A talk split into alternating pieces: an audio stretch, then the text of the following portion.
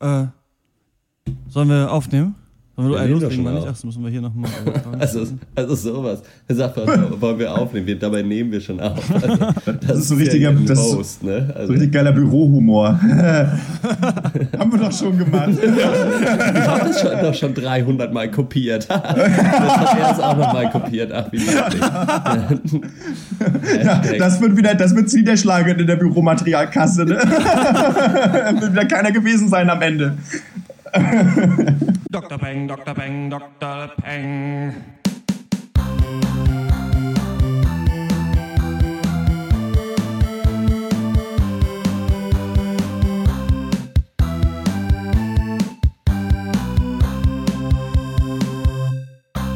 Hallo Und Herzlich. Willkommen zum 63. Podcast. von Dr. Peng. .de Pop. Pop. und Geist. Heute. Hashtag. Oh, Wir? Hassen. Filme, heute? Mit. Folgenden. Themen. fuck, äh, White God? Und? Mission Impossible 5 und Bojack Horseman. mein Name Oh. ist Dr. Schwarz.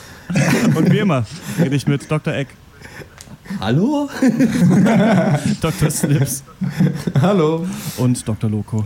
hey, Hi, das hat ja super funktioniert. Ja, Wahrscheinlich Mensch. muss man da nicht. Vielleicht, äh, vielleicht ist es wieder, wenn man diese Wer wird Millionär Thinking Music drunter schneidet, wie beim letzten Mal beim Quiz, wirklich wieder total episch. Ich habe mich da herrlich glaub gefreut, als wir dieses äh, Quiz äh, letztes Mal aufgenommen hatten und wir so dachten, ja, da sind viele Pausen drin, ist vielleicht ein bisschen langweilig mit der ganzen Quizmusik.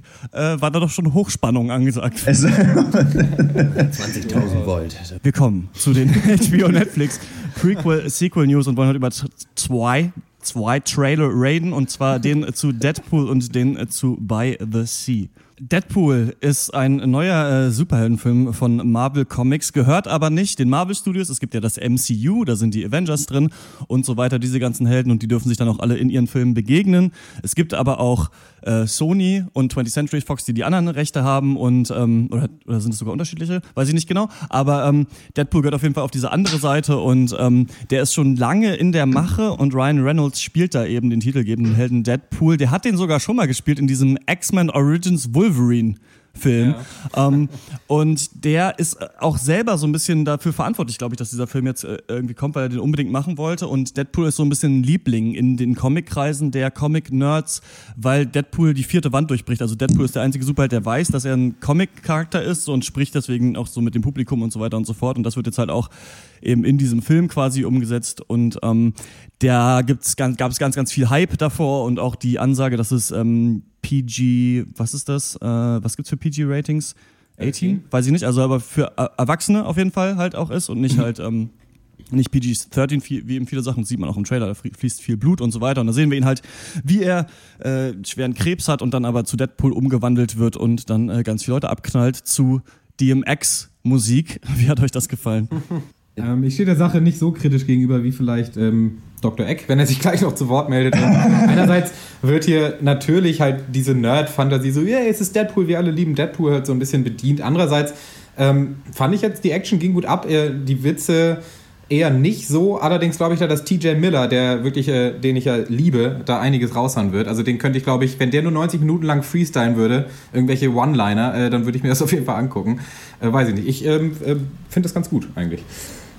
Auch sehr korrekt. Ich finde es auch ganz geil, dass es ein entsprechend hohes Rating bekommen hat, um halt eben auch mal so ein bisschen, ja, ist äh, vielleicht mal ganz ein nicer Touch, weil ich meine, sonst hast du Comicfilme ja auch einfach, haben ja einfach fast 90% Gewalt, aber halt so, ne, Kiddies sollen es ja gucken, was halt auch immer so ein bisschen inkonsequent ist, finde ich ganz cool. Ähm, ja, ein bisschen viel unter der Gürtellinie Humor, aber ich, ja, finde es gar nicht so scheiße, wie ich gedacht hätte, dass ich es finden würde. Also mal gucken. Ja, keine Ahnung, weiß ich nicht. Unter der Gürtellinie Humor an sich ist ja kein Problem, aber die Witze sind halt einfach zu lazy, finde ich. Also es Ja. ist halt wirklich so, ja, hä, hä, hä, Penis. Super. So, Das ist ein guter nicht. Witz. Weiß nicht, ich habe damit einfach, weiß nicht, mich stört daran weniger der Trailer so mehr, sondern so dieses, dass halt so, es gibt halt diesen Hype um Deadpool und dann wird einfach So richtig schön den Leuten genau das gegeben, was sie irgendwie haben wollen, aber sich dabei überhaupt keine Mühe gegeben irgendwie und die Leute feiern es halt irgendwie trotzdem ab. Weiß ich nicht. Also ich finde es halt einfach, die Action geht klar, so, das könnte auch cool sein, aber weiß nicht, wie, wie kann man denn so langweilige Witze immer noch in den Trailer packen? So einer ist, sieht hässlich aus und dann sagt der andere, du siehst ja hässlich aus. Dann sagt er, ja, ich weiß, ich sehe hässlich aus. Und dann wird darauf rumgeritten, ja, du siehst so hässlich aus, als wenn. Und dann, ja, okay. Und dann wird noch einer draufgesetzt. Huhuhu. Weiß ich ja, nicht. aber wie ein, wie ein Hoden mit Zähnen fand ich schon ziemlich lustig eigentlich. Ja, aber das, das hätte ja dann auch gereicht. Gesicht, ja, klar, das kann man natürlich dreimal vor und so weiter, ja. Man muss halt bei diesen ganzen Sachen, ich finde, man will es eigentlich immer schon nicht mögen, weil es ein Superheldenfilm ist und es wirklich, es reicht wirklich, bitte, hört auf, äh, packt die Kohle in andere Filme. Wir haben genug Superheldenfilme gesehen. Lustigerweise tankt der gerade richtig doll, der Fantastic Four äh, Film mit diesen ganzen ähm, upcoming Actors ja. halt, also diesen ganzen super guten Jungschauspielern eigentlich halt und ähm, ja, mal schauen, was, was hier raus wird. Aber ich ich hab, denke jetzt, das könnte vielleicht ganz cool sein, prophezeie aber, dass das kein guter Film wird, weil ich 20th ja. Century Fox eigentlich nicht über den Weg traue, mehr was die Superhelden-Thematik angeht und ähm, ich denke nicht, dass die das, dass die das gut hinbekommen werden. Ich glaube halt einfach, dass der Humor, der hier im Trailer gezeigt wird, auch der Humor sein wird, der sich durch den Film zieht und der ist halt nicht gut genug. So. Und dann ist es halt auch Wurst, wie gut die Action ist, finde ich. By the Sea ist der neue Film von, und jetzt haltet euch fest, Angelina Jolie oder Angelina Jolie Pitt, wie sie jetzt scheinbar heißt, laut dem, laut dem Trailer äh, zum Film. Und die hat uns ja auch schon äh, unseren Lieblingsfilm Unbroken beschert, den wir früher in diesem Jahr ähm, besprochen haben. Bei The Sea geht darum, dass es in Frankreich in den 70er Jahren und quasi äh, so ein Ehepaar, sie ist äh, Tänzerin, er ist ein äh, Schriftsteller die reisen zusammen und dann ähm, kommen aber alte Dämonen äh, heraus aus ihrer Beziehung wieder zurück und werden diskutiert und verhandelt, äh, während sie sich da eben in so einer kleineren, in einem kleinen malerischen Dorf befinden und sich so auch mit den Einheimischen abgeben. Und äh, im Trailer sehen wir eigentlich nur so ein bisschen ähm, schöne Musik und wie äh, Brad Pitt und Angelina Jolie zusammen äh, sind und reden, streiten und ähm, mit ein bisschen mit Fernweh in die Ferne schauen. Wie hat euch das gefallen?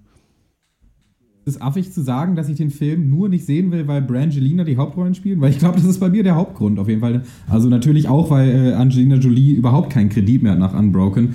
Aber ich, eigentlich will ich den nicht zusammen sehen. Schon gar nicht in einem Drama, schon gar nicht als die einzigen beiden Hauptrollen und schon gar nicht mit so einer Thematik, die dann doch eher simpel ist und man eigentlich auch schon 30.000 Mal vorher gesehen hat.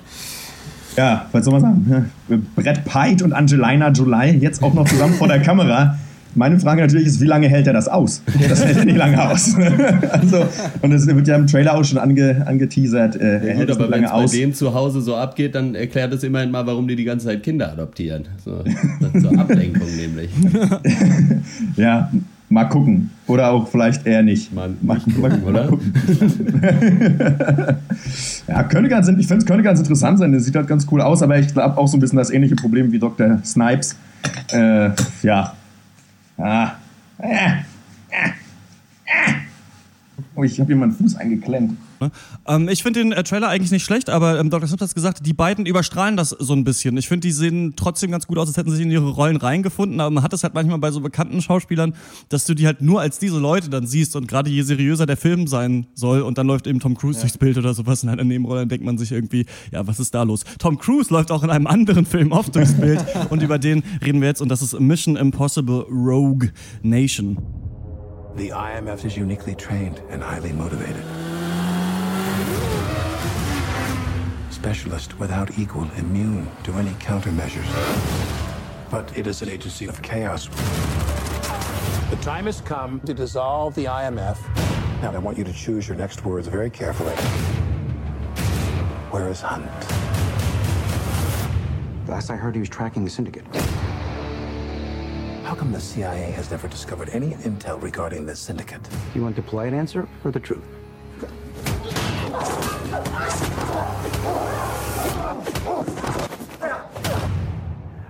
We've never met before, right? Follow me.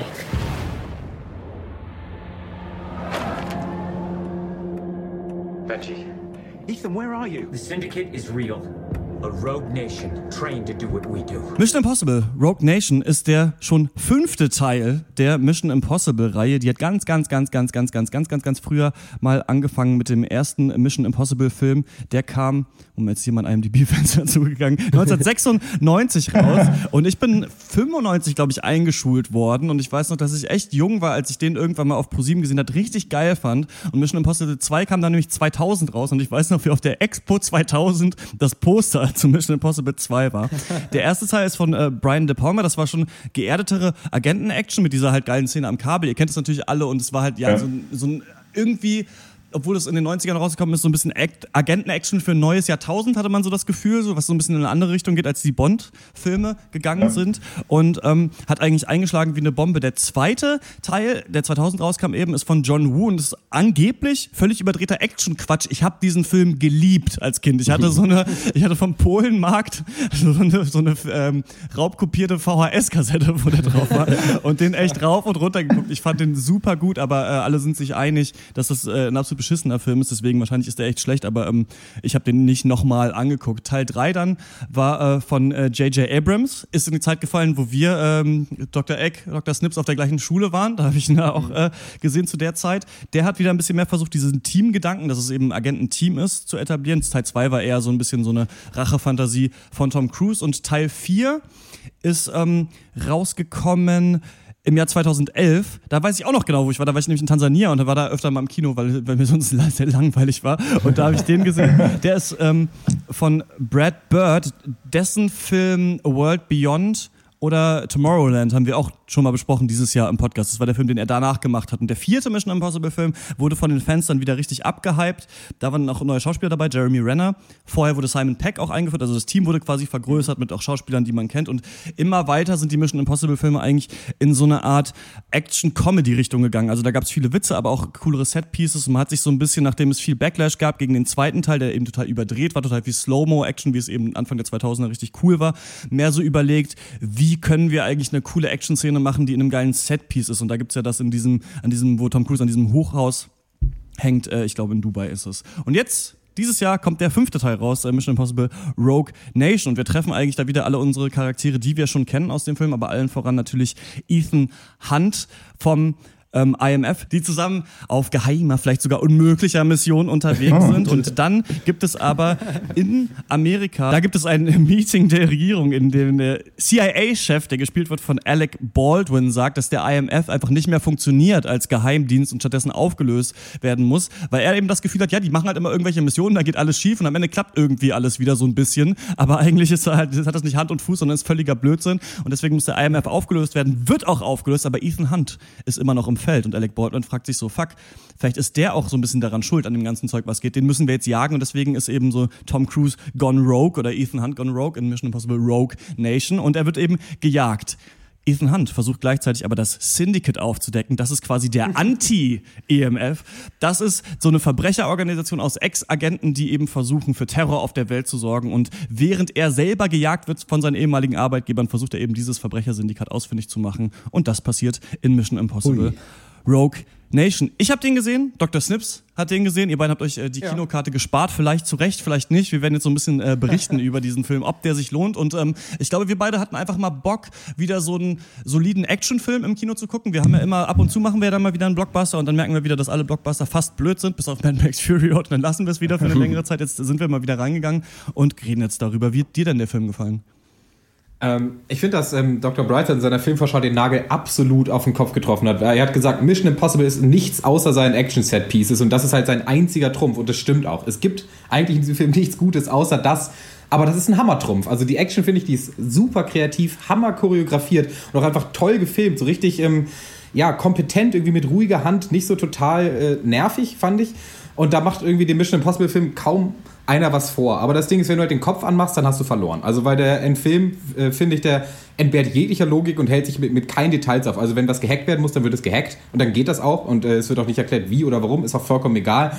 Und äh, ja, und weil es gibt eine Million Twists und immer so weiter. Aber wie gesagt, also für die Action kann man den auf jeden Fall gucken. Wie fandest du das? Ich fand das super angenehm bei Mission Impossible 5, dass der so nüchtern ist. Ich habe das Gefühl, dass sie das richtig absichtlich gemacht haben. Beim vierten, aber auch schon beim fünften merkt man das wirklich. Einfach gesagt mhm. haben, okay, wir überlegen jetzt mal, was wäre eine richtig krasse Actionsequenz. Und da gibt es eben eine in Marokko. Ja. Da müssen sie so einen, ähm, ja, so einen Computer hacken, aber der ist natürlich krass gesichert, denn der ist in einem Wasserkraftwerk unter Wasser halt. Und du musst halt von oben, du musst halt erstmal tausend Sachen, du musst erstmal da reinkommen, dann tausend Sachen halt lahmlegen, dann muss e- Ethan Hunt da reinspringen und dann hat er, muss er halt so drei Minuten die Luft anhalten, was halt eigentlich nicht so richtig menschenmöglich ist, aber er ist natürlich ein super Agent und dann geht das schon irgendwie. Dann springt er da rein und gleichzeitig muss Simon Peck natürlich durch so Sicherheitsschranken durchgehen.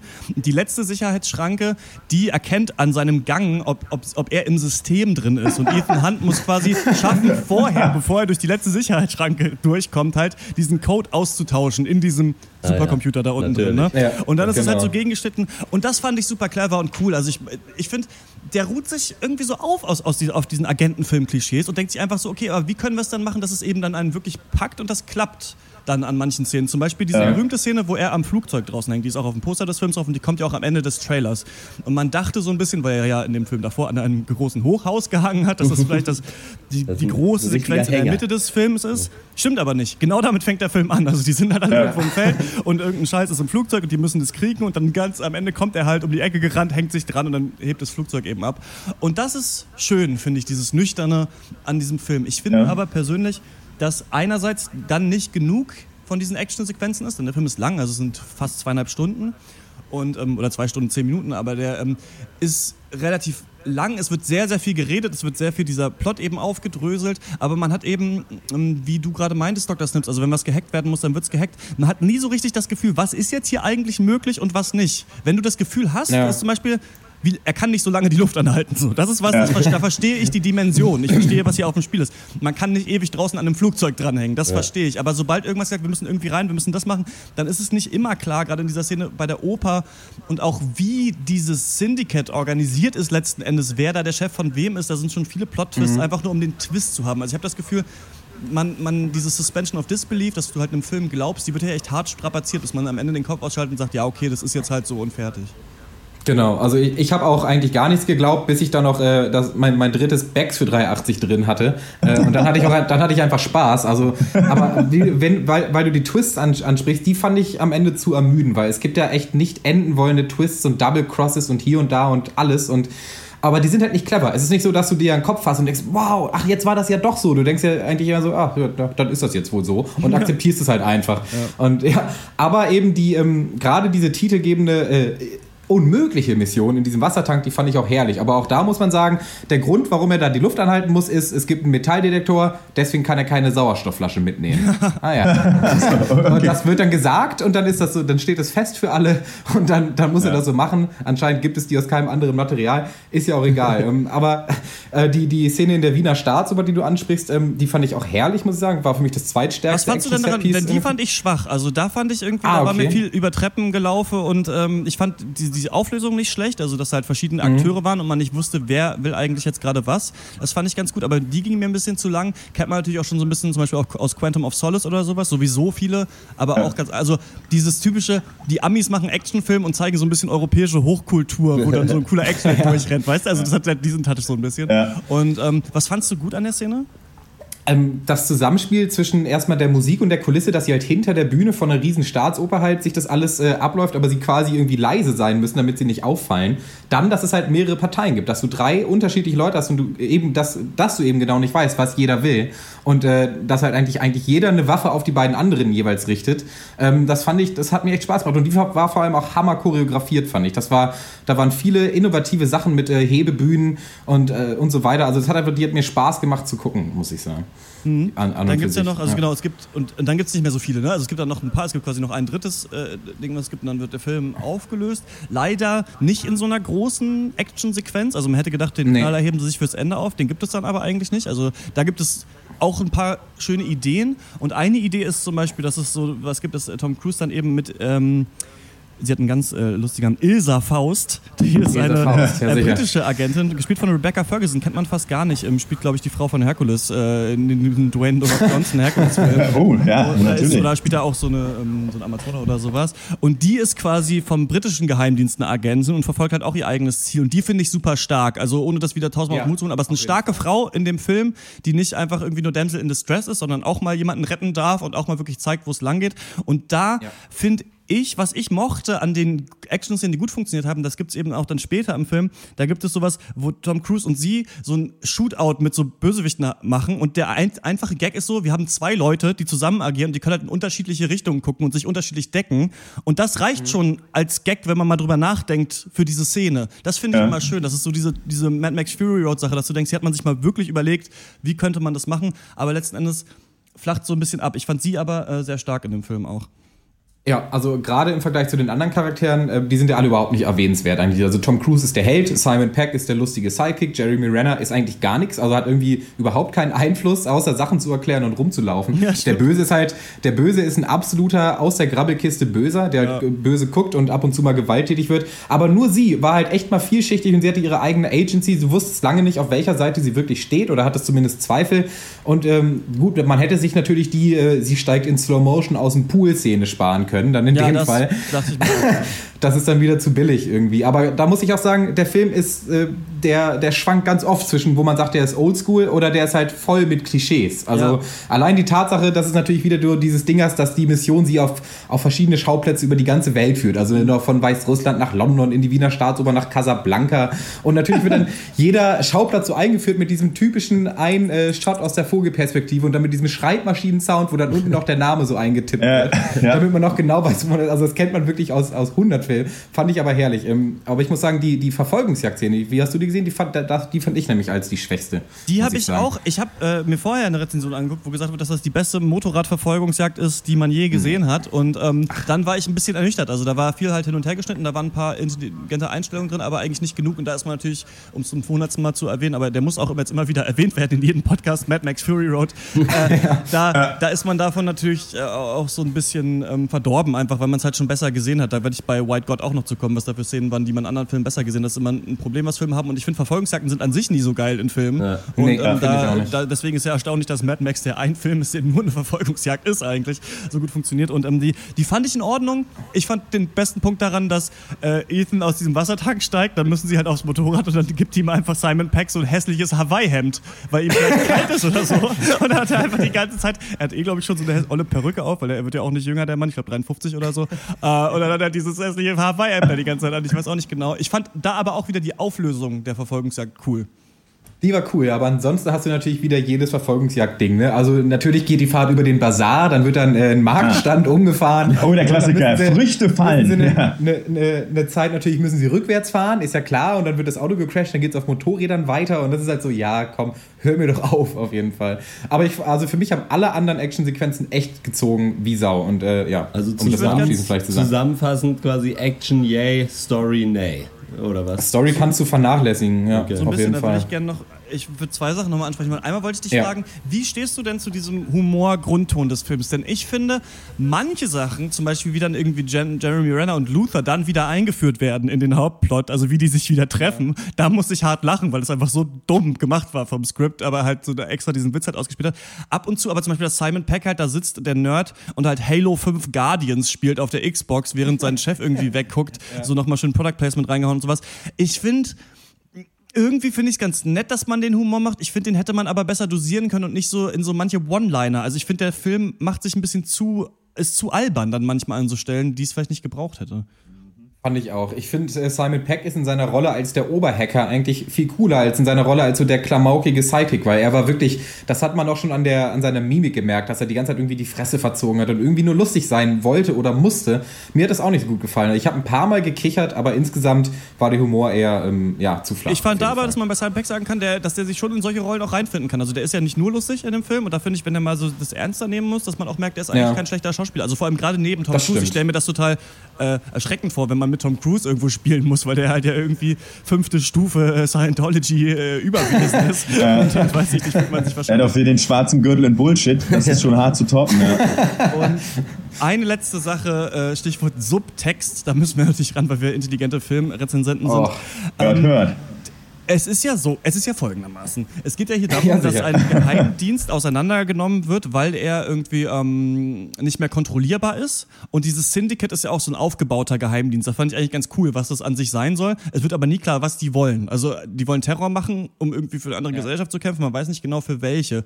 Ähm, ich habe mich so ein bisschen gefragt, am Ende sagt der Film doch eigentlich, nee, Geheimdienste sind cool, denn nur die Leute in den Geheimdiensten wissen eigentlich, was auf der Welt los ist. Und die CIA zum Beispiel kann das eigentlich, die auch Geheimdienst ist, aber kann das eigentlich gar nicht wissen. Wir brauchen noch geheimere Geheimdienste und dann wird alles schon funktionieren, oder? Ähm, ich weiß nicht, ob da ähm, gerade auf die, auf die Story jetzt bezogen mit den Geheimdiensten da nicht eher das Universum aufrechterhalten sollte, äh, werden sollte, als da jetzt irgendwie ein großer, großartiger Subtext mit drin war, muss ich sagen.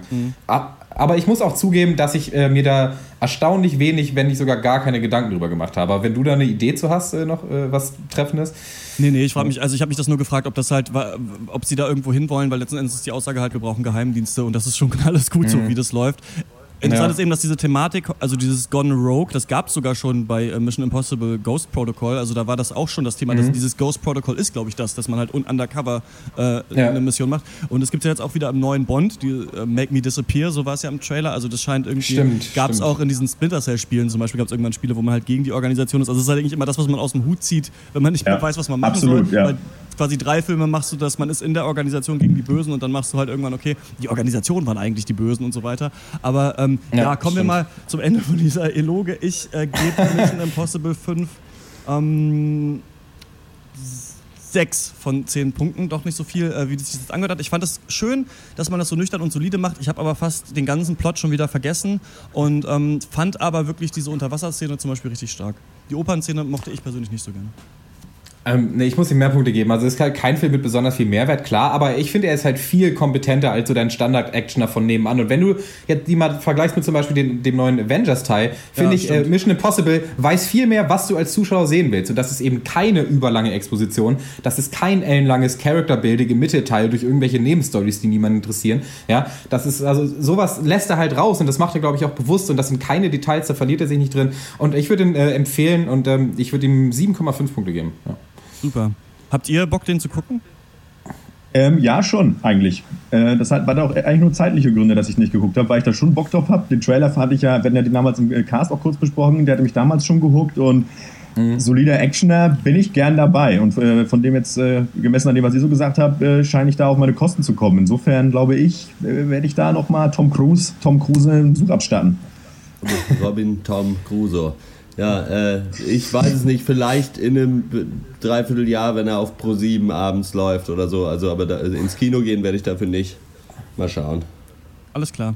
Dann, äh, der ist jetzt seit Donnerstag im Kino, wenn ihr eine Meinung habt, an äh, drpeng.gmail.com oder tweetet at drpeng. Und wir kommen zum nächsten Thema und das ist White God.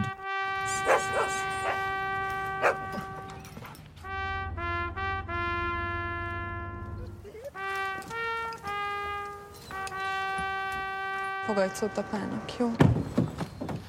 Én nagyon vigyázzál rájuk. Rájuk?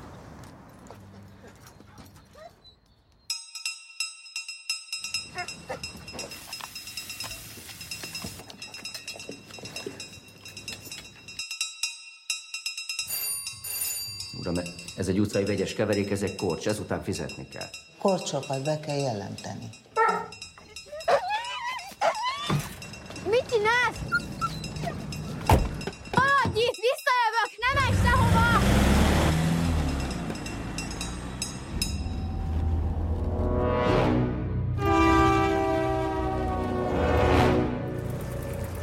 Ist ein ungarisches Drama aus dem Jahr 2014 von Regisseur Cornel Mundrucu.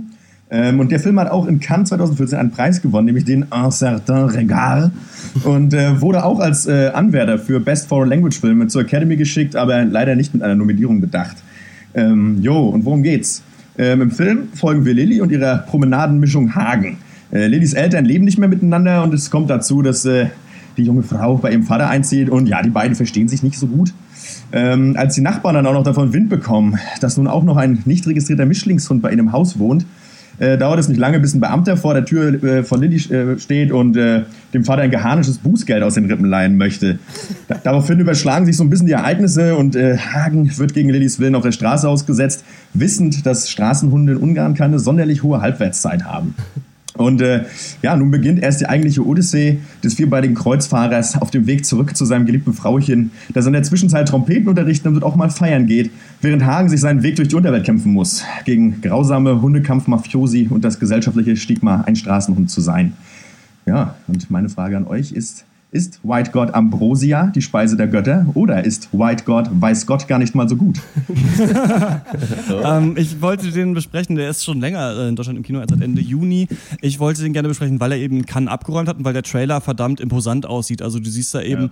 diese äh, leere Stadt, so ein bisschen wie bei 28 Days Later oder I Am Legend, durch die ja. dann, dann diese losgelassenen Hunde rennen. Du hast halt echt Shots, wo so 100 wilde Hunde da eben durch die Straßen ziehen und das wirkte auf mich verdammt clever, vor allem, weil er einen Cannes abgeräumt hat und auch von der ganzen Indie-Presse hochgelobt wird, dachte ich, das muss doch echt irgendwie ein geiler Film sein. Ich war unendlich enttäuscht von diesem Film. Also ich fand den völlig blöde und irgendwie so zusammengekleistert aus Quatsch und ich weiß überhaupt nicht, was das soll. Also immer wieder, immer wenn ich diesen Film, wenn ich den wieder durchdenke, dann komme ich immer wieder zu dem Punkt, dass ich sage, ja, aber die Hundeszenen waren schon ganz stark. So, das ist so ein bisschen mein Fazit zu diesem Film, denn ähm, ich habe mir hier, ich kann euch das mal zeigen, ihr könnt es natürlich da draußen nicht sehen, aber ich mache mir jetzt manchmal so zu Filmen, schreibe ich mir so halt die, die Handlung auf in so einem Diagramm, um zu ja. gucken, so wo sind sie erst, was ist die Exposition, wo geht's hin und so weiter. Und ihr seht hier, dass die Reise des Hundes hat sieben Stationen, die ja. ich erkannt habe in dem Film und verstanden ja. habe.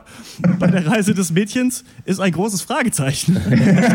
ja, was sie, was sie gemacht hat, während der Hund auf den tollen, während Lassie auf den tollen Abenteuern irgendwie war. Ähm, es geht ja darum, quasi, dass die sich irgendwann trennen. Ne? Der Hund ähm, wird eben dann von dem Vater rausgekickt und ähm, der ist aber so ihr, ihr so emotionales ähm, Verbündeter und so weiter. Und dann hast du halt die Beziehung zwischen ihm und dem Vater, aber auch die Beziehung zwischen, die dieser Hund hat, mit diesen anderen Straßenhunden, dann wird er irgendwie für einen Hundekampf abgerichtet und so weiter und die Hunde brechen irgendwann aus und rächen sich an der Gesellschaft und so weiter. Und das von den Hunden fand ich stark. Ich fand, da gab es coole Szenen, wo man irgendwie gesehen hat, wie die miteinander interagieren. Und das hat funktioniert. Das hatte oft leider so einen Disney-Jugendfilm-Touch, finde ja. ich. Gerade als er da seinen kleinen Freund, diesen kleinen weißen Hund dann hatte.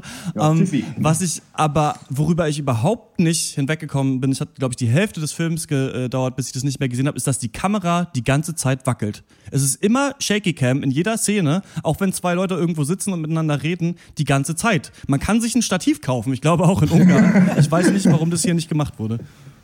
Ja, du hast schon was ganz Richtiges angesprochen, dass halt sowohl der Trailer als auch wenn man, selbst wenn man bei Wikipedia die Beschreibung von der Story, von dem Plot liest, dann klingt es so, als ob es darum geht, wie ein Hund sich aus der Gefangenschaft befreit und sich mit anderen Hunden dafür zusammentut und dann ausbricht und was weiß ich was.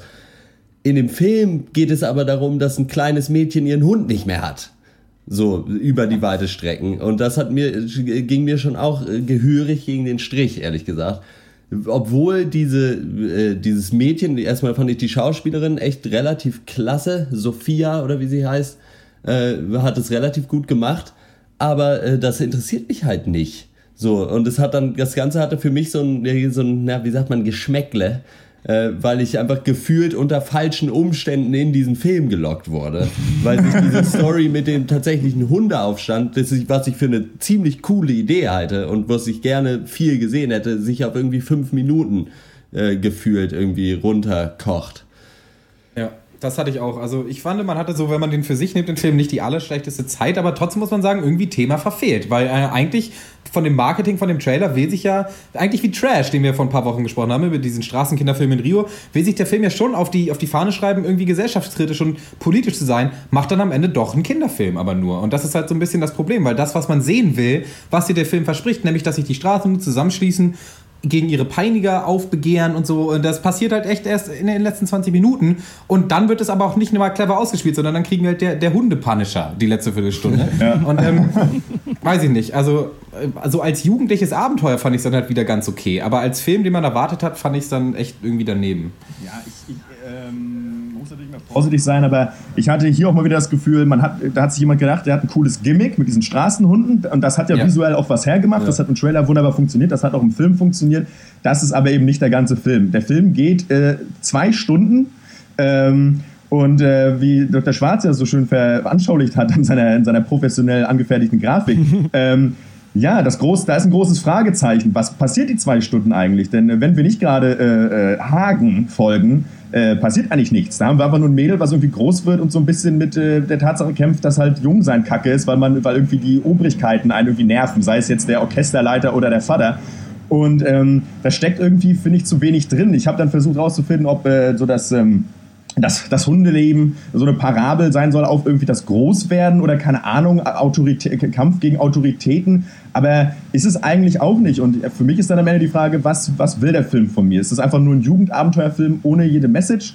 Ähm, und das ist, glaube ich, das, warum ich glaube ich, wahrscheinlich ja. Fand ich dann aber ein bisschen zu dünn und zu langweilig. Ähm, ja, auch diese ganze menschliche Seite des Films, äh, da hakt doch echt an den Charakteren, finde ich, oder an der Charakterisierung ja. der Leute. Denn es gibt halt sie und ihren Vater und der Vater hasst halt Hunde oder alle Erwachsenen hassen ja. Hunde und sie mag ja. Hunde sehr gerne und die verstehen sich nicht. Und was ich hasse an Filmen, und das ist auch was, den eigentlich sehr guten Film Die Jagd hat mit äh, Mats Mikkelsen, hat mir das auch ein bisschen madig gemacht, ist so, wenn es ein Grundproblem gibt, das dadurch gelöst werden könnte, dass einfach jeder mal alles sagt, was er weiß und was er sich denkt, dann nervt mich das, wenn, wenn das Grundproblem aufrechterhalten wird, weil die Charaktere nicht richtig miteinander reden. Da, müsst, da müsste das natürlich thematisiert werden. Warum reden die nicht mehr richtig miteinander? Aber hier ist halt so, ja, sie hat einen Hund und der Vater findet Hunde irgendwie scheiße und da gibt es ein Missverständnis, weil die Nachbarin kacke ist, aber da wird nie mal so richtig drüber reden, ja, wo könnten wir den noch hingeben? Kennst du vielleicht noch wen? Könntest du vielleicht woanders hin? Was kann man denn noch machen?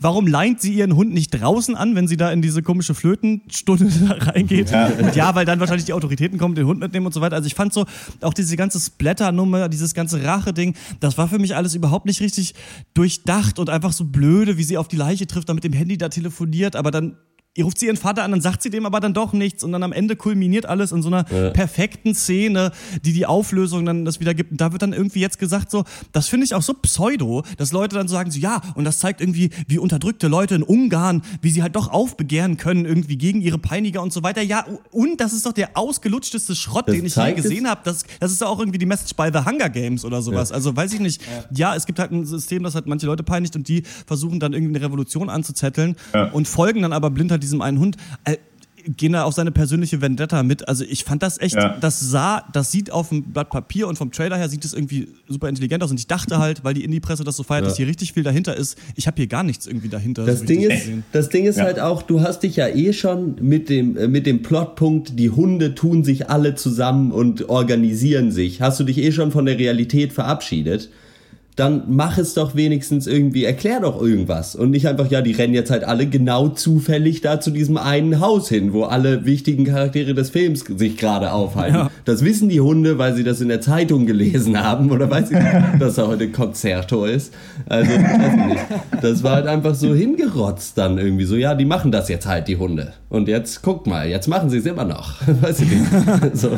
Ja. Und auch diese Szene mit der Party, wo sie da die Drogen kriegt von dem einen Typen. Ja. Irgendwie so, ne, da völlig unnötig unnötig. Einfach. Oh Gott. Ja. Völlig unnötiges Fillermaterial einfach. Ja. Und deswegen war ich ganz froh, wenn, die, wenn der Film dann immer gekartet hat zu irgendwie Hagen, die Spürnase, Acker, Hagen, ein Hund für alle Fälle, weil das viel interessanter war. Ja, auf jeden Fall. Ja. Und, auch, und ja. viel authentischere Emotionen gezeigt hat als die Menschen. Das fand ich ziemlich lustig. Aber äh, einmal Stichwort grundlegende Message, klar, irgendwie Aufbegehren gegen System.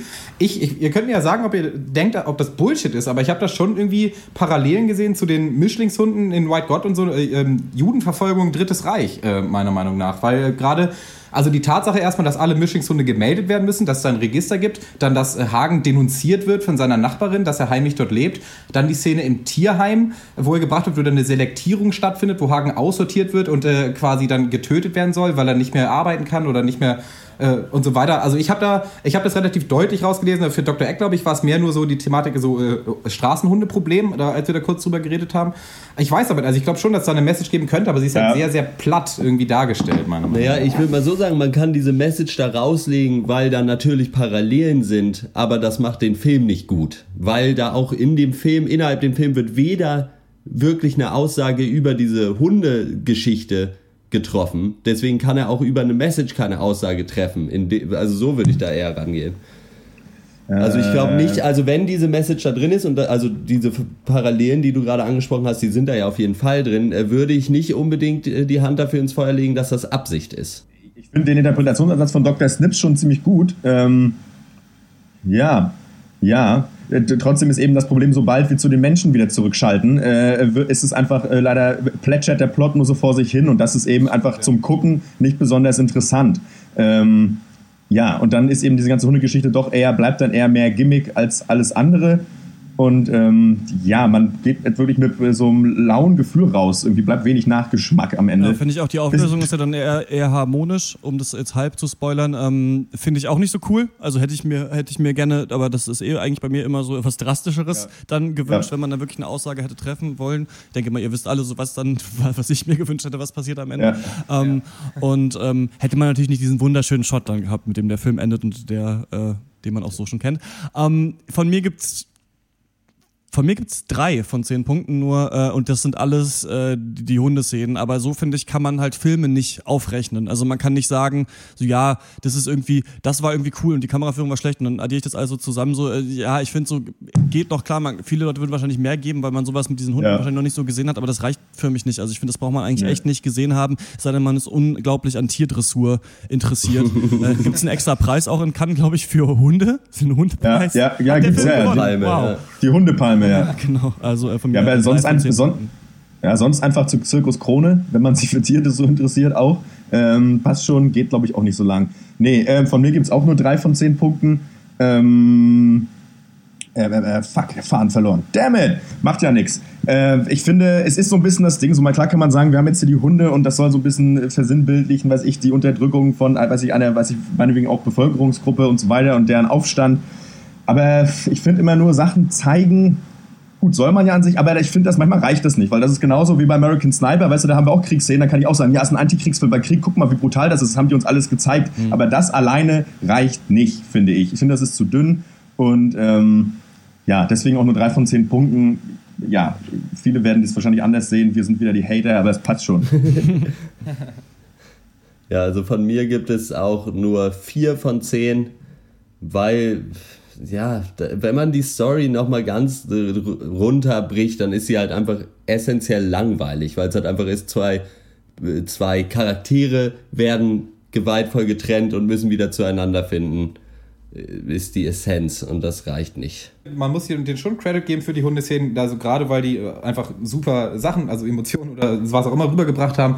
Ähm, aber an sich, wenn du einen Jugendfilm machen willst, war es viel zu brutal, auch unnötig brutal. Aber wenn du halt einen ernsteren Film machen willst, war es halt zu kindisch. Ja, deswegen 5 von 10. Alles klar. Und äh, damit, der ist schon länger im Kino, aber wenn ihr den damals oder jetzt gesehen habt, dann äh, schreibt uns eine Mail oder tweetet an uns. Ähm, wir kommen zum nächsten Thema und das ist Bojack Horseman. I can change and I will change. Louder. I can change and I will change. I was born to survive. Every morning is a miracle. Hashtag every morning. Hashtag every morning is a miracle. Hashtag Bojack Thoughts. You should probably leave because I'm about to pretend to get a phone call. I have a brand new attitude. God damn it, Honeydew! Jesus, why does Cantaloupe think every time it gets invited to a party, it can bring along its dumb friend Honeydew? Nothing can stop me now. You're a millionaire movie star, acting in your dream movie. In this scene, Secretariat's at his lowest. It's a dark moment. You got it. Action! What are you doing here? Hmm. Did we get it? I can tell by your face that we didn't get it. Ja, nachdem wir es jetzt öfters in der Abschlussrunde hatten, haben wir uns jetzt doch nochmal dazu entschlossen, die äh, zweite Staffel der Netflix-Serie Bojack äh, Horseman zu besprechen. Als äh, kurzes Recap, es geht um den ehemaligen Kinderfernsehstar Bojack Horseman, äh, ein Pferd, der in äh, L.A. Wohnt und mit der Situation klarkommen muss, dass er nicht mehr berühmt ist, dass er zu viel Alkohol trinkt, depressiv ist wie Sau und eigentlich nicht in der Lage ist, irgendwelche echten emotionalen Bindungen einzugehen. Und äh, das Universum der Serie an sich ist interessant, äh, weil ein Großteil, nicht alle, der Charaktere sprechende Tiere sind. Aber trotzdem ist BoJack Horseman eben keine pure, dumme, animierte Comedy-Serie mit Tieren, wie man das vielleicht von irgendwie Adult Swim erwarten würde, sondern mischt eben Humor mit teilweise sehr, sehr schwerem und tiefgreifendem Drama.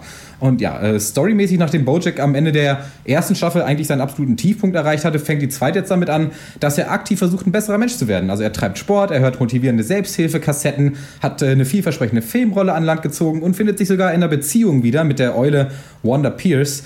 Und äh, die Frage ist jetzt damit, ob Bojack sein Leben ein für alle Mal zum Besseren wenden kann oder ob er eben doch wieder in seine alten, äh, selbstzerstörerischen Gewohnheiten abdriftet. Äh, Spoiler, es ist Zweiteres. äh, was sagt ihr äh, zu der zweiten Staffel Bojack Horseman? Ja, wir haben beide die zweite Staffel, glaube ich, komplett ge- gesehen. Ähm, Ja. Dr. Eck und, äh, nee, Dr. Loco Ja. und Dr. Eck.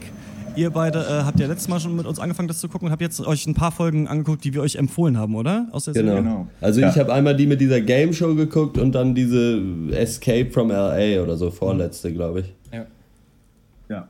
Äh, ich habe mir alle gegeben, die, äh, die ihr mir empfohlen habt und auch kann und kann sagen, schönen Dank. Ähm, war super geil, also herrlich. Also die Quizshow-Folge war einfach, keine Ahnung, ich habe mich echt, weiß ich, zu Tode beeimert. Ähm, ich finde es super an Bojack Horseman, wie sie es halt hinkriegen, äh, diese ganze Debris, äh, gescheiterter Star-Thematik halt zu mixen mit halt wirklich einfach den absoluten Knaller-Gags. Und äh, da muss man sagen, Bojack Horseman hat, die haben wirklich geschafft, sich ein Alleinstellungsmerkmal im äh, Zeichentrick-Comedy-Universum zu schaffen und äh, finde, haben wahrscheinlich, ich werde mir den Rest der Staffel auch noch angucken, ähm, glaube ich aber auch geschafft, also vielleicht sogar die erste Staffel noch zu toppen, also auch auf der Humorebene. Und ähm, ja, erstmal soweit großartig, finde ich. Ja, hm. Ich, ich habe ja die erste Staffel auch quasi nicht gesehen, deswegen äh, kenne ich halt wahrscheinlich vielleicht auch einfach nicht genügend Charaktere, um die Witze zu verstehen. Also es gab so eine bei dieser Fernsehshow halt irgendwie die, so eine Assistentin da im Büro, so die kennt man vermutlich schon. Oder habe ich mal vermutet? Nein, weil die ständig irgendwelche One-Liner gebracht hat, die ich absolut nicht witzig fand und mir dachte, hier würde bestimmt jemand lachen, der das versteht, warum die das sagt oder so, keine Ahnung. Ich finde Vielleicht war es die Eule, die äh, 30 Jahre lang im Koma war und deswegen halt äh, nicht auf die aktuelle äh, Generation klarkommt, die am Tablet die ganze Zeit ist. Das kann gut sein, ja. ja. Das hätte man zum Beispiel, mit dem Wissen wäre es vielleicht, wär's vielleicht interessanter gewesen. Nee. Aber äh, gut, äh, man kann sich das auf jeden Fall angucken. Und ich finde auch gerade so die schwereren Themen, also die es da äh, sich vornimmt, äh, behandelt es wirklich sehr gut. Ich finde aber so, aber das kann wirklich nur daran liegen, dass ich da mich nicht gut genug auskenne, ist irgendwie nicht so witzig genug, als dass ich jetzt sagen würde, okay, ich mache mir direkt noch eine Folge an. So, das ist halt so mein Problem. Aber man kann sich das auf jeden Fall ganz gut angucken. Ich finde das super spannend, dass ich, äh, weil du, du sagst, bringst eigentlich auf den Punkt, dass du sagst, man sagt irgendwie nicht, es ist so witzig, dass ich noch eine Folge gucken will. Für mich ist immer genau das äh, Gegenteil der Fall, dass man so sagt, es ist, es ist schon wieder so depressiv, ich muss noch eine Folge sehen. Also lustigerweise ja, ja. finde ich, das ist auch sowieso wie bei perfekter Comedy und bei, also auch gerade bei perfekter amerikanischer Comedy, machst du halt richtig, richtig blöde Jokes und gehst dann richtig depressiv ja. ans Eingemachte. Ja. Und ich finde, das kann Bojack Horseman so gut, wie diese Game Show-Folge dann so kulminiert ja. in diesem Gespräch zwischen Bojack Horseman und Mr. Peanut Butter, ähm, der einfach so ein vergesprechender gelber Hund ist. Und weiß ich nicht, zum Beispiel gibt es auch einmal, wird immer gesagt, so ja, ähm, äh, hier, Ethan Hawke kommt bald in die Show, Ethan Hawke kommt in die Show, Ethan Hawke kommt in die Show. Und dann irgendwann siehst du halt nur so einen Shot dieser Show, wie halt ein fucking Habicht da halt so steht. weißt du, halt, das ist halt einfach nur ein Gag darauf, dass halt Ethan Hawke natürlich ein Habicht ist.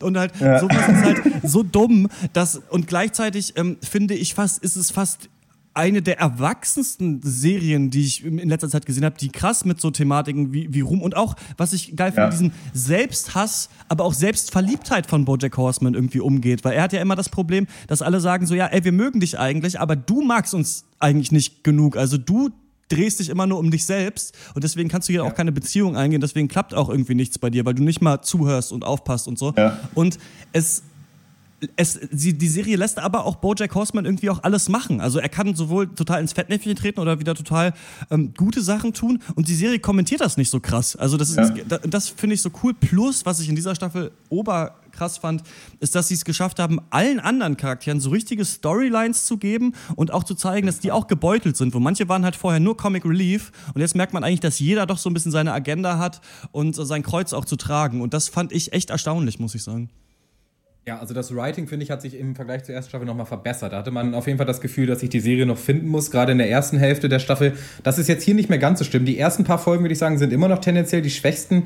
Aber also wirklich ähm, diese staffelübergreifenden Storylines, die jeder Charakter bekommt, sind alle so gut äh, ausgeschrieben. Und, aber es gibt trotzdem auch noch so isolierte einzelne Folgen mit eigenen Geschichten, die dann eigentlich äh, nicht unbedingt viel äh, zu tun haben mit der Gesamtstory. Und das tut der Serie aber auch gut, damit es nicht, sich nicht zu sehr eben in, in seinen Thematiken verliert. Weil das ist nämlich die Mischung macht's halt. Und das muss, das gilt hier wie bei wenig anderen Sachen einfach. Die Mischung macht's. Der Humor ist so blöd. Und wer denkt, dass tierba tierbasierte Witze nicht lustig wären, der sollte sich auf jeden Fall mal mal diese äh, Serie angucken, gerade Folge 5, It Chickens heißt die, die sei allen mal ins Herz gelegt.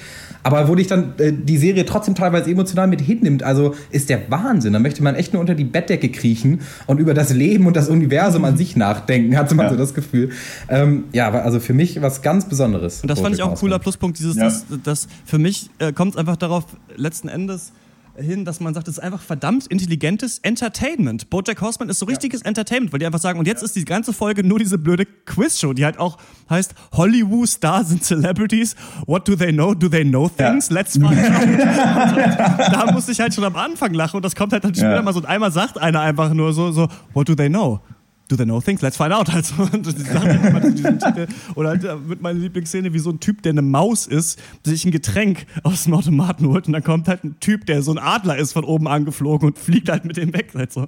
Das ist halt so diese, diese Mischung und auch, dass man sich sagt, diese Folge ist eine Quizshow, die nächste Folge ist irgendwie, versuchen wir jetzt so eine Schnitzeljagd zu machen nach dem Gold von jemandem Verstorbenen, mit dem Bojack halt auch noch so Issues hat und da wird halt nochmal diese ganze, das Universum aufgerollt. Und das will ich noch auch ansprechen, das finde ich auch cool, dass alle Sachen, die mal angesprochen wurden in der ersten Staffel oder auch diese Serie, die es mal gab mit Rückblenden, alle so ernst genommen werden dann letzten Endes und immer, du hast richtig das Gefühl, es gibt dieses Universum, in dem die sich bewegen. Also das finde ich auch ganz stark. So, das gibt's ja, ich habe immer gehört, Arrested Development macht das auch ganz toll, dass man immer so wieder so ähm, ähm, Anspielungen hat auf Gags von vorigen Staffeln oder Seinfeld macht es, glaube ich, auch viel.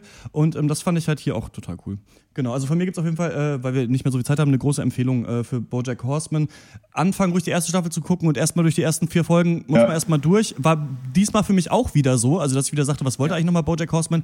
Und jetzt denke ich mir wieder, hoffentlich wird die dritte Staffel irgendwie noch abgefahrener und trauriger und weiß ich nicht was. Also die haben sich hier viel Raum gegeben, mit den Charakteren eigentlich coole Sachen machen zu können. Von mir gibt es auf jeden Fall auch eine Empfehlung. Ähm, jetzt schon, ähm, ich finde es auch wirklich interessant. Ich habe auch neulich mit jemandem gesprochen, der auch angefangen hat, die erste Staffel zu gucken und meinte auch, naja, das wird er nicht weitergucken. Und ich konnte ihn nur dazu anhalten, äh, äh, sich da noch durchzukämpfen, weil äh, ich, es sich eben dann doch lohnt. Und ähm, ja, diese Serie in der Form einfach schon, finde ich, einzigartig ist. Ja. Ja, also von mir auch auf jeden Fall eine Riesenempfehlung. Das, das Tolle an der Serie ist, dass die unglaublich ambitioniert ist, finde ich, aber das immer mit absoluter Qualität untermauert. Und das, äh, weiß ich nicht, ist auf jeden Fall ein, ich weiß nicht, ob man es noch Geheimtipp nennen kann, aber äh, Ja. auf jeden Fall ein großer Tipp, diese Serie. Super, ja. Ja, kann sein. Alles klar, dann kommen wir zur Abschlussrunde. Was hat uns sonst noch äh, popkulturell bewegt? Äh, letzte Woche bei mir sind äh, zwei Sachen. Einmal macht Spotify, dieser Musikstreaming-Dienst, jetzt folgendes. Man kriegt so dein persönlicher Mix. Das ist so eine Playlist, in der Lieder drin sind, die man wahrscheinlich mag. Und das stimmt, Spotify. Da waren viele Lieder drin, die ich mag. Man kriegt jetzt jeden Montag eine Playlist mit Liedern, die man mag. Wenn Spotify jetzt auch noch alleine diese Musik hören könnte, dann müsste ich eigentlich gar nicht mehr partizipieren in diesem ganzen Produkt. So. Äh, das äh, fand ich ganz cool. Und dann habe ich äh, mir den Film A Punch Drunk Love angeguckt, ähm, Paul Thomas Anderson Film mit Adam Sandler. Der ist ja gerade in diesem Pixels-Film wieder völlig gefloppt und alle hassen den ja als Schauspieler. Und ähm, das ist wirklich ein schöner Film über so einen verlorenen Typen, den eigentlich alle immer falsch verstanden haben und der auch echt so Aggressionsprobleme hat und der eben dann die Liebe findet. Und das fand ich echt clever aufgebaut und echt schön, wie sich da zwei Leute finden, die sich einfach irgendwie verstehen, ohne dass es dir viel erklärt werden muss, warum. Aber Ja. auch gerade diese Personifizierung von Adam Sandlers Charakter in diesem Film funktioniert echt gut und er macht es auch super gut. Also man sieht da, er ist auch wirklich ein Schauspieler und den kann ich auch wirklich empfehlen, den Film. Okay. Ich habe äh, diese Woche eine YouTube-Serie mit, also es sind so sechs Videos. Es Ich weiß nicht, ob ihr euch noch daran erinnert, es gab ja Ende letzten Jahres so diese Gamergate-Geschichte, wo halt, also äh, Feminist Frequency, kennt ihr? Das ist so ein Channel äh, von Anita Sarkeesian, die hat so dieses Tropes versus Women in Videogames gemacht, also so eine Reihe, wo es darum Ja. geht, dass halt, äh, wie sexistisch Videospiele eigentlich sind oder so der Ma Ja. Mainstream-Shit, was ja auch durchaus stimmt. Und da, die hat halt so eine fette Hate-Welle halt entgegengekriegt von halt einfach hauptsächlich wahrscheinlich 20-jährigen weißen Gamer-Boys, die sich halt irgendwie krass angegriffen gefühlt haben. Und in dieser äh, Reihe, die Why Are You So Angry heißt, von Innuendo Studios, versucht halt ein Typ, dem so auf den Grund zu gehen. So, why are they so angry? So, also wo, warum genau regen die sich so auf? Und das ist echt super gemacht.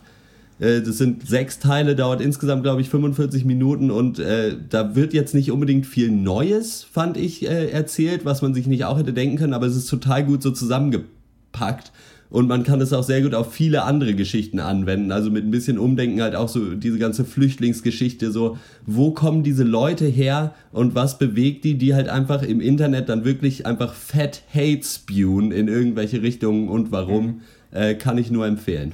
Meine Highlight diese Woche ist ähm, die Berliner Band Kadaver, K-A-D-A-V-A-R. Es äh, machen so, ja, ich sag mal so ein bisschen Psychedelic 70s, irgendwie ein bisschen Stoner Rock.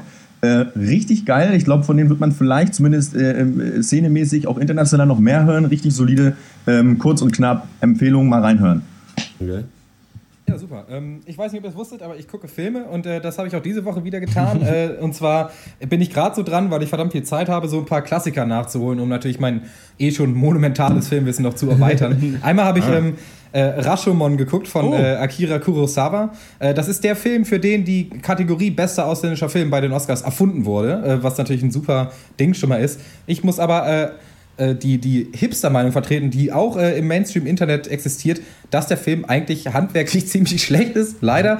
Ähm, aber reden wir nicht weiter drüber. Ich habe nämlich auch noch geguckt, das ist nämlich viel wichtiger. Heat äh, mit, von Michael Ah, Mann, mit Robert De Niro und Al Pacino. Der ist äh, natürlich Kurosawa in allen überlegen. Äh, ein absoluter Crime-Epos äh, aus den 90ern, ein absoluter Klassiker, den ich aber noch nicht kannte und äh, weiß ich nicht, hat den größten, längsten und besten Shootout, den es jemals gab und, äh, Ja, ja. und ist aber gleichzeitig auch noch, für mich finde ich, wahnsinnig gut geschrieben. Also trotz vieler Sachen, die wir heute wahrscheinlich als Genre-Klischees beschreiben würden. Und das halt, De Niro und Pacino sind beide so Anführer ihrer Teams. Also De Niro hat ein Team von Verbrechern und Pacino ein Ermittlerteam. Und der Film spielt halt echt mit dieser Parallelität zwischen diesen beiden Gruppen, zwischen diesen Lebensstilen, trifft dabei aber auch wirklich Aussagen, obwohl er die actionmäßig noch in, äh, also in die Fresse ballert. Also er trifft Aussagen über Loyalität, über die Wichtigkeit einer Lebensentscheidung, aber auch eben darüber, wie gleichförmig eigentlich Kriminelle und äh, äh, die, die Kriminelle jagen, dann im Endeffekt eigentlich doch sind. Und äh, also wirklich ein fettes äh, drei Stunden Crime-Epos, das sich echt lohnt. Äh, ja, so viel dazu. Alles klar, Ja. super, das klingt äh, äh, sehr interessant. Ähm, das war der 63. Packers, wir hören uns wieder im äh, 64. Wenn ich es mir aussuchen darf, reden wir da einmal über Furious 7, der jetzt auf DVD erschienen ist, weil ich da gerne mal wissen würde, was wir davon halten, die wir alle nicht gesehen haben. Dann kommt raus People, Places, Things, das ist der neue Film von äh, Jermaine Clement, der ähm, Flight of the Concords Typ und vielleicht, ähm, weil Dr. Eck es so mag und ich mich da auch noch nicht so reingedacht habe in die äh, Materie Rick and Morty, finde ich, könnten wir auch mal besprechen. Dann äh, hören wir uns beim nächsten Mal wieder. Bis dann. Ciao. Okay, ciao.